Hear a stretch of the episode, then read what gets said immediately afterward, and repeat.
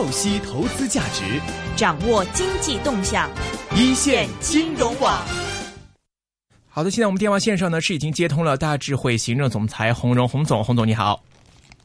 哎，大家好，嗯，洪总，在在这个英国宣布脱欧之后，我们看到其实最近在 A 股市场的表现也都还是不错的。那么现在有是站上两千九百点的关口，虽然说今天只出现一个微跌，但是我看到市场上的一些分析师们也好，或者业界人士嗯对后市好像是越来越看好了，觉得最近的 A 股在气氛上或者是状态上出现了一个转变。想问一下洪总，现在您对 A 股市场上的看法感觉怎么样啊？呃，现在比较正常吧，就嗯大家都认为呢，这个该跌不跌嘛，那可能就应该看好才对了，嗯，对吧？因为欧洲这么大的事儿，对我们都没有什么冲击，大家让他都这么感觉嘛，那就给大家一些信心嘛。嗯那其实呢，这个是蛮正常的，因为脱欧的那一天，我是让我们的这个红魂家人，我说那天中午嘛，我说捡皮夹子，嗯这个给人家给你送皮夹子，赶快把它捡上嘛，对吧？对吧？嗯所以大家也蛮开心的。其实这种判断其实是蛮蛮蛮正常的一个判断，因为什么？嗯就是说，我们其实目前国内还是那句话，它的主要矛盾是自己的内部矛盾。嗯目前所所谓的外面的矛盾呢，它不是外部矛盾啊，我们可能是是本身呐、我们自己的一些事儿。啊，这个最主要是这个原因。那这样的话，那外围的一些环境对我们的影响，其实它不会太大。就包括他当时人家说可能不会脱欧的时候，呃，全球都大涨，那我们没反应，嗯对吧？去我们也也也不涨，所以说呢，后来脱欧的时候，这个发生，我用那个词叫什么？就是说，因为你前面误判了嘛，嗯就是大家都认为可能不脱欧了，对吧？刚刚的一几天之前都认为可能不肯定不脱欧了，是那这样的话呢，那突然又脱了，那怎么办呢？那就把原来涨回去的全部再跌回去。嗯所以事实上也确实就是把那个涨幅啊，整整把它跌回去，跌回去以后你慢慢再上来了。嗯你看英国的那个英国的那个那个指数就非常的像像嗯金融时报那个指数哈，其实就是把那个把那个涨幅全部跌回去，然后呢是再回来，港对吧？股方面也其实，就是这么一个，哎，就是这么个过程。其实说呢，呃，大家呢对这个心态还有一个心态呢，就是说呢，呃，因为这一次它整个的动作呢，其实大家都有备而来嘛，就嗯尤其是担心什么，就是说如果你对人民币会产生影响，那对我们的 A 股会有影响。我用嗯会有影响，也未必有很大的影响，因为它跟当时不一样。因为当时那一次我们的股市为什么会很大的影响呢？是因为那个就是我们人民币贬值对外汇很大影响，因为我们本身非常的脆弱，对吧？我嗯们刚刚在那个股灾中还没走出这个阴影，你又来这么一下，那大家完全受不了了。嗯那现在经过这么长时间呢，包括是人民币也好啊，包括人民币也稍微适当的贬值呀，它对 A 股市场已经不是主要矛盾了。所以这个情况下，大家可能开始呢，有点这个慢慢的好像转暖，也是正常的现象。嗯，是感觉到现在 A 股市场上大家的信心好像越来越足了，所以您觉得下一步我们要在 A 股观察的一些现象或者看的一些事情，呃，比如说您觉得未来可能会有哪些利好到 A 股的消息，或者我们还有哪些关注的焦点，可以说呃刺激到之后的 A 股再继续向上走呢？呃，我不知道你得出个什么结论，为什么说很多人都非常的看好啊？这个好像我还没感觉出来。如果如果这样的话，就应该会大涨才对啊。当然呢，也有一种原因，就是说，因为毕竟我们现在那个市场比较弱嘛，就嗯如果能够走到这样，大家已经满意了，可见嗯大家的这个目前的这个欲望有多低哈。呃，如果这样的话呢，那对未来的影响，其实因为这是个半年度，嗯半年度，我一直认为呢，这个这个走势有点特别。嗯啊，有点特别呢，在我的眼里呢，应该还是比较弱的啊，还是比较弱的。为什么呢？因为，呃，心态要恢复太难太难了。因为现在的这个市场，你能感受得到，就是说半年嘛，半年中国人我们就讲究你得有个半年总结啊。嗯那基金公司也好啊，投资公司都有个半年总结，那个总结的难看总是个问题的，嗯对吧？嗯你该跑的早就跑了，那现在这个你这个怎么办呢？该应该稍微好一点的价格，自己也过意得去啊。所以我就感觉应该有个半年，有点像做半年报的行情一样的。你这两天大概就抛就没必要嘛，那嗯至少让自己账面那么难看干什么呀？嗯，对吧？所以我就感觉呢，这个这个地方有一个趋稳的一个心态在这里面的。？OK，当然还有这这个对它有很多的一些因素嘛。那未来的影响呢，其实还是一个我认为是我们这政策是，就看政策的一个改感觉。但有可能，我认为这次取好的很重要的原因就是说，是这个地方的资金面，我认为可能达到了一个均衡。嗯哼，这个是很重要的。还有背后有个很重要的原因，其实就是说，大家如果是对经济的这个问题啊，就是我认为逐步有点感觉了。嗯就是说什么呢？就大家在适应这个过程，就是原来讲二二型，你刚讲二二型，我们都不愿意，对吧？你嗯什么二二型，这个太难过了，对吧？既然二二型不往上，那我就往下了。嗯那其实后呢，他就感觉哦，这样走也正常啊。慢慢就是，我就我认为我们中国人民最最大的一个特点就是特别容易有适应性，就是一旦这个感觉天气不好的时候，他就能适应这个天气不好里面怎么做。嗯就这个能力非常之强。那现在我们差不多就适应了。我经济不好，我怎么办？饭还要吃啊，对不对？那投资者其实也一样，他也得适应这个环境啊。嗯目前这个环境是什么呢？哇，监管部门越来越严厉了，他开始不适应，这不这么严厉，那怎么办呢？嗯后头发现我也没地方好逃啊，我还必须在这里吃饭呢，那怎么办呢？那我就适应你咯。你说这个地方不行，我就不做这个，那我做另外的行吗？所以说这样的话，其实慢慢的市场呢，我认为它已经适应了这么一个环境的变化。嗯这个很重要，就像刚开始天气一转冷的时候，大家都感觉我很冷很冷，那过段时间发现不冷了，因为它身体会适应这个温度，嗯所以我感觉可能这个是个很关键的一个一个一个因素。是这样的，在这个地方大家达到了找到了一种适应这个生存，在这个环境下生存的方法。既然有了这个，市场就会逐步会活跃，这是我的感觉。嗯那一旦是这样的话，这有一个好处在哪里？这个有里面有个最大的好处，就是说这样的话，它会把，就市场会在这种情况下，它会有一个慢慢的修复心态。它在心态慢慢修复之后，它就不慌了。是不慌了有个最大的好处，因为过去大家就怕这个慌什么的，动不动就来一个大跌。嗯对，一个大跌，大家又慌了。那既然是这样的话，哎，发现市场蛮稳的，那监管部门心态也会变得好，他也因为他也怕大跌了，其实是尤其怕连续跌嘛。哎，这样的大家哎慢慢的涨的这种情况下，哎，挺好的。我就有个说法，就是哎，这个航空母舰比较稳定嘛，那我们嗯该做的股票稍微做一做。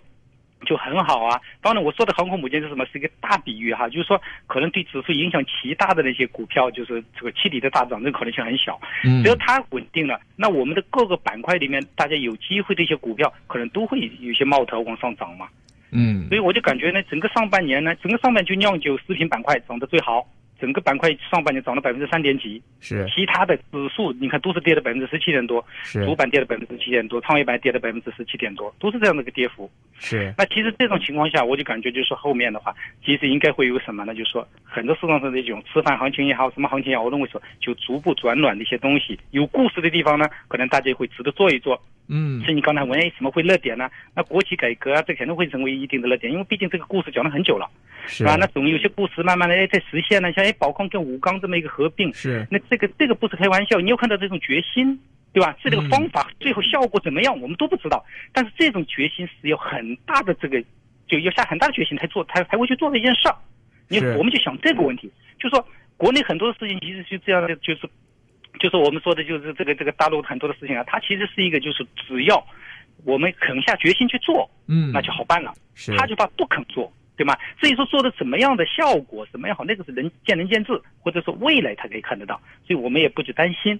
所以说，我就感觉可能未来的话，其实是那些哎有有有有故事的、有题材的一个地方，那也符合未来的方向的一些东西。嗯那这个里面其实找得到。我前段时间转了一个就是最近的我们的这个证监会的主席讲的话嘛，他是讲嗯其实里面很明确了，就那些东西。对吧？那它监管的思路，它的这个这样的监管思路，那应该会也就应用怎么样的一个行情，大家都很清楚。所以我就感觉，其实现在的市场至少是有几点越来越理性了，市场开始在恢复一定的温度了。那这样的话呢，如果你有，如果你就可以拿出你一些本事来，可能能能赚到钱的，可能就能赚到一些钱了。这是大家的感觉，可能是你认为的温度在，就是大家哎好像有点看好，估计是这个原因。但刚开始上很多人是不敢做的啦，真是不敢做的了。是，所以呢，我们对后市是不是也不宜看呢？就是太好，就因为毕竟曾经我们也是这么一路跌下来，那么市场的一个情绪可能还是偏向审慎，即便可能是我们对呃最近情绪上转好了一点，是不是说我们可能下半年的话看 A 股的话，其实呃还是一个三千五百点以下的一个小牛，还是抱着这样一种看法来看可以吗？不，我其实感觉是这样的哈。其实呢，呃，A 股市场呢，其实一直以来呢，它是一个叫什么叫叫什么叫短熊长牛，啊，而不是而不是哎哎哎短熊是比较短的，短牛是比较长的。，OK，对，很多市场上很多人都讲反了，都以为它是一个叫什么，很市场上说是它是这个叫什么短牛长熊，其其实是错的啊，其实是错的。其实你会发现，我们我们那一趟六呃，就是那个六幺二四下来到幺六六四，到了幺六六四之后，其实之后那一段，其整个后面的其实都是一个慢牛了，嗯，对吧？因为它再低也没跌，是也没到过那个那个点位嘛，你不能说它还在那熊，对不对？就是说，其实应该这么来理解。所以说，如果最好的结果呢，也也许我们可能认为，哎，上次我们我们这个二六三八，对吧？那可能是比较长时间之内的一个低点。如果这样的话，我们就认为你就可以用你那个解释了。哎，现在其实是走这个小牛过程中，是对吧？啊，如果这样的话呢，那可能大家去去理解是可以的。但我感觉结构性的牛市的可能性是比较大的。是第一个。最理想的结果，其实我是认为最好是一个慢，就是涨涨跌跌非常慢的动作。嗯啊，这个然后呢，有些股票波澜壮阔，这可能是最好的结局，最好的结果。嗯，就是对于期待很高，期待很低，我们走一步看一步好了，没必要去看那么远。你走到哪里再再看吧，爬上这个山头再去看后面怎么样，或者这个峡谷，我们再看得更清楚一些。是。呃，那么在个股板块方面呢，我们看到其实最近虽然说 A 股大势是这样，但是其实有的个别板块啊，都是有些炒作话题在，比如说这个锂电池方面也好，呃，白酒这个消费的这个白酒板块也好，其实也是有些板块会有不错的表现。那么现在就是投资者有的时候会比较呃尴尬点，就是说现在我们在 A 股的选择上呢，是选择一些呃可能真的是有基本面支撑，然后真的很便宜，这个 P E 很低的这一类型的股份好呢，还还是说来选择一些可能像哎锂电池这一块，可能国家这个呃提倡这种能新能源呐，或者这一块的这些有话题炒作这类股份呢，还是说来回归基本面，看一些老老实实、脚踏实地、基本面 OK 的呢？行，这个问题很长哈。就我想想这样的，其实呢，你刚才提到几个板块，包括锂电池也好，锂电池我告诉你，整个上半年它是跌的。啊，整个板块是跌的百分之三点多，啊，当然跑赢大盘百分之十几嘛，那也算不错。药酒食品板块呢，它是涨，它是涨，相对它跑，它是整个涨幅的话，如果你跟大盘比，它跑赢了百大盘百分之二十几，这是最应该几乎是最好的一个最好的一个板块了。而且这个板块比较好在哪里？它比较平均。嗯，就是我们说的这个药酿酒食品，它比较平均，但是锂电池的板块其实有时候有有天上有地下的，嗯，就是它那个板块其实现在也不小，但有些股票走的其实并不非常好。嗯，就说什么概念呢？就说我说哪怕是在一个比较活跃的板块里面，我们其实也要去选它的所谓的里面板块龙头。嗯，就用我的意思叫龙头板块要选龙头股才行。明白。如果否则的话，你没选到这个，你可能还是很难去盈利的。那龙头板块的龙头股有最大的特点就是故事最多。嗯，哈，其实这个就这个特点啊，这个这个这是个特点，从来没有说某个股票因为它呃股价特别的低，然后呢，然后大家去炒作 变成龙头的，这是不会的。龙头什么？龙头有特点是要创新高的。嗯，所以那种股票呢是不会有龙头的。嗯，对吧？就那种股票呢是很难就抽跌反弹的股票呢是很难有龙头的。是这个有，它只是一个题材，一个题材是什么呢？就跌太多了，叫抽跌反弹题材，这是第一个。还有一个呢，所谓的绩优股，如果它真正是很绩优，未来又很好的话，它是不可能价格一直很低的，一定有它的原因的。嗯，所以选择这种股票呢，除非你是个长线的价值投资者，你你你你长期的，你甚至那就不用讨论这个两三个月了，必须看到半年一年以上。对吧？这样的话，你就可以去考虑，这是对的。但是有个特点，因为现在的市场呢，它是这样的，就是说，我们我一直有个观点，叫痛点变甜点，甜点变痛点，就是说，你过去炒作的比较厉害的股票呢，它炒到一定的时候。别人都肯接盘的时候，往往差不多就结束了。那这个时候呢，市场的资金呢，确实会去寻找一些新的一些板块。那新的板块最好的板块是什么呢？就是那些大家完全丧失信心的板板块，相对低谷，就是完全大家都认为没有机会的板块，对吧？那这里面可能就是蕴含着那种所谓的低跌得非常低的一些股票在里面。那样的话，它重新再进去，然后制造龙头出出来，然后走出一轮行情，这是完全可能的。就像酿酒食品板块，其实如果跟去年比，它就是这样的一个板块。明白，对吧？嗯，所以说呢，整个大概是这么的一个逻辑关系。但我用的是“人心不变，故事永恒”这句话是对的。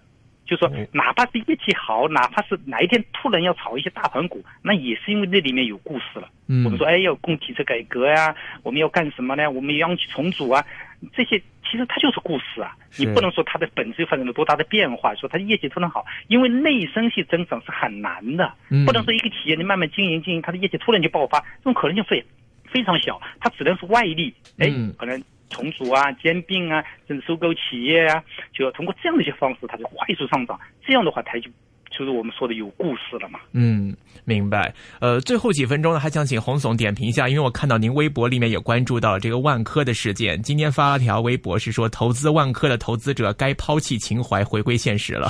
所以想请您点评一下，对这单事情您看您的看法怎么样啊？